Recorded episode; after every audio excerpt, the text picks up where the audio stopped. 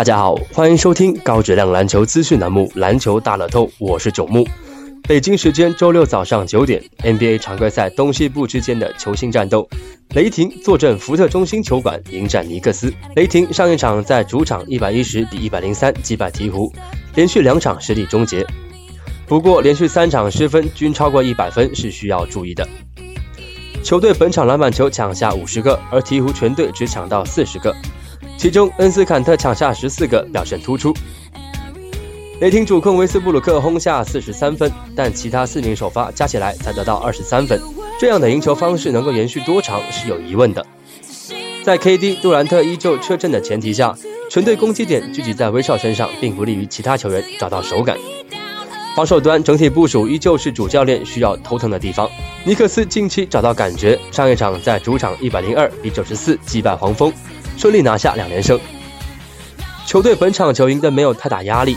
本场最大收获就是波尔津吉斯的爆发，他凭借自己努力也站稳了主力位置。上场三十一分钟砍下二十九分十一个篮板，得分比安东尼还要多。这样的表现也是大家希望看到的。其余球员也乐于把机会创造给这位新秀。相信随着时间深入，波尔津吉斯会在尼克斯拥有更高地位。比赛相信会进入威少与安东尼对标的局面。两队过往战绩，雷霆近十场取得七胜三负，主场七胜二负。本场韦德主让七点五分开盘，雷霆近来状态不稳，不过在主场他们有较高胜率。面对实力一般的尼克斯，胜算比较大。盘口虽让出七点五分，仍建议捧主胜。大小分方面，雷霆攻强守弱，易出大分节奏，建议防范大分。